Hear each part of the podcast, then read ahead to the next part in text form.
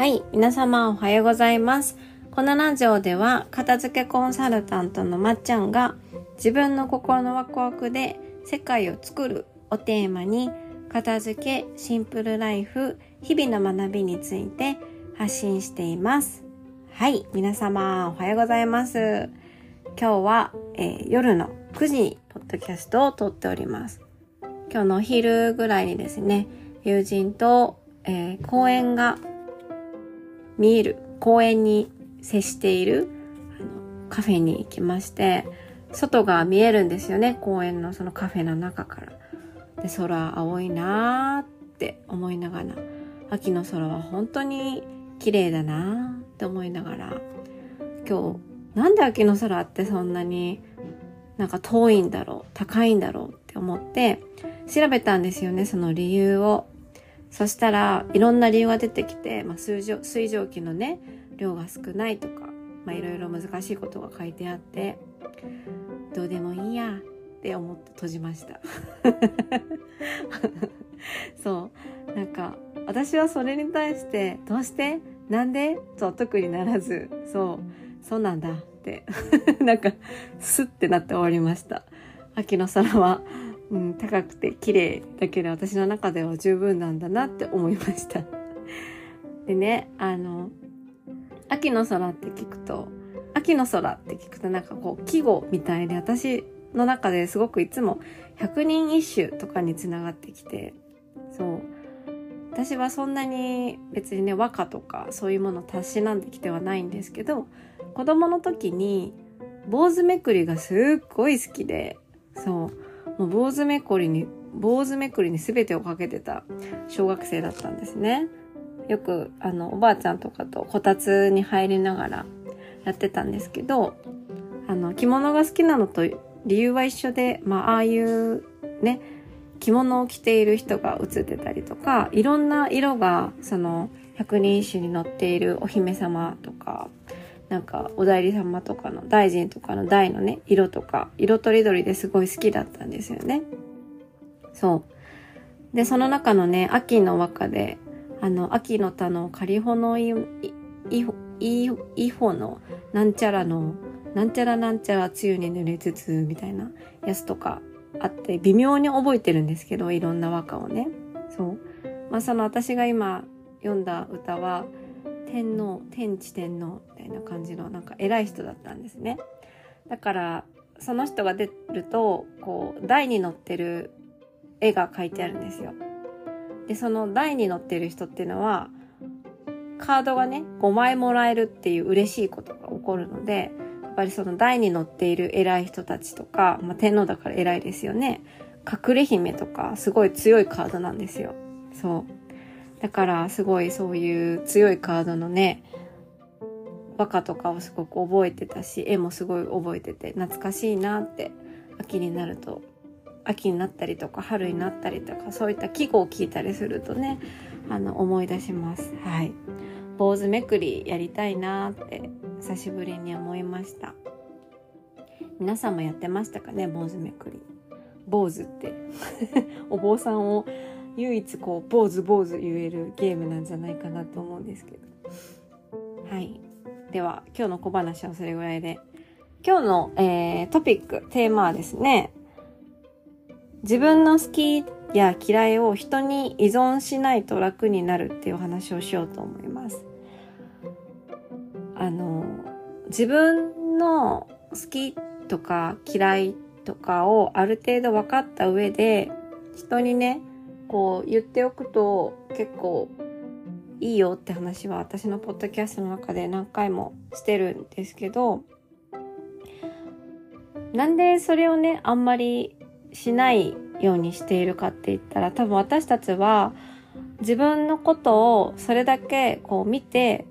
口に出さなくっても私の好きなものとか私の好きな趣味とか私のこう行動みたいなことを相手とかねまあ、友人とかパートナーとか私の周りにいる人に分かってほしいっていう気持ちがあるから言わないことって結構あると思うんですよね。そう。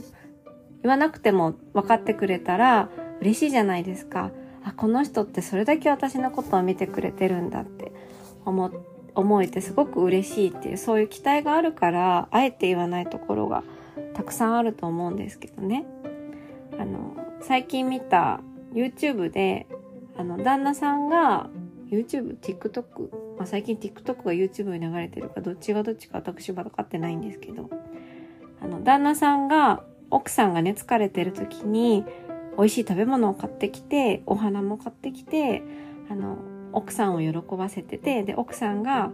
なんかすごい喜んでるような動画とかって結構あるじゃないですか。日本もそうだし海外もそうですしなんか「あ baby thank you」みたいなこと言って「はあ」みたいな感じになってる動画とかあるんですけどなんかよくそういう動画の最後のネタばらしに「でもそれって私がさっき頼んだことなんだけどね」ってよく載ってるんですけどやっぱりあの自分が何をして喜ぶのか何をしたらこう元気になるのかっていうのを案外周りの周りの人とかって分かってないし自分自身でも分かってないことって結構あるじゃないですか。そう。自分が疲れてる時に周りの人にどう対応してほしいのかとか自分が体調悪い時にどういう声かけをしてほしいのかって自分でも分かってない時があるくせにねあの例えば疲れてる時にすごいあの大丈夫？大丈夫？って話しかけてくる人にイラッとしたりとかそう。そう。あのなんかこう誕生日の時ねこういうものがもらえなくてすごくイラッとしたりとか本当は、えー、言葉で声かけてほしいのに行動で示してくる人にイラッとしたりとかこう自分が求めていることが何なのか自分でもわからないくせに人に自分が求めていることとか自分が好きなことをやってもらえないとすごくこう疲れちゃったりとかなんで分かってくれないんだろうってあの思うことってあると思うんですけどちゃんと自分で自分の反応こういう時にこういうことをしてほしいとか自分はこういうことが好きだってことをちゃんと自分のことを自分で分析する理解した上自分のその感覚っていうのをちゃんと拾い上げてそれを普段普段から周りの人にね伝えておくとすっごい楽になります。自分も楽だし周りの人も楽になります。きっとあなたの周りにはあのあなたを喜ばせたいと思っている人あなたが疲れた時とかあなたの誕生日とかこう助けてあげたいとか喜ばせてあげたいと思っている人はたくさんいるんですけど何をしたらいいのかわからない人がたくさんいるんですよね。だかそういった人にとって分かりやすい人間であるっていうのが自分にとっても楽だし相手にとってもすごくあの楽でお互いウィンウィンだと思うので自分の好きとか嫌いっていうのをさせてもらう相手に依存するねあのイヤイヤ期の子供みたいな感じに なるんじゃなくってうん、ちゃんと主張をしていく、わかりやすい人になると、すごく、えー、楽になると思います。はい。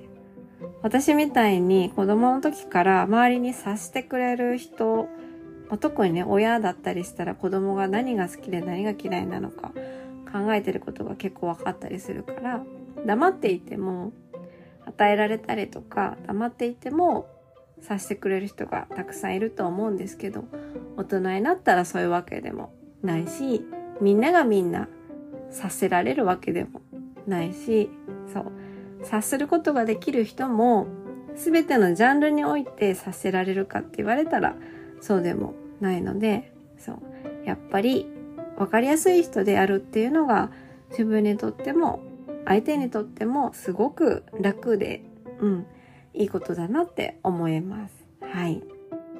なので、自分のことをわかるっていうのは、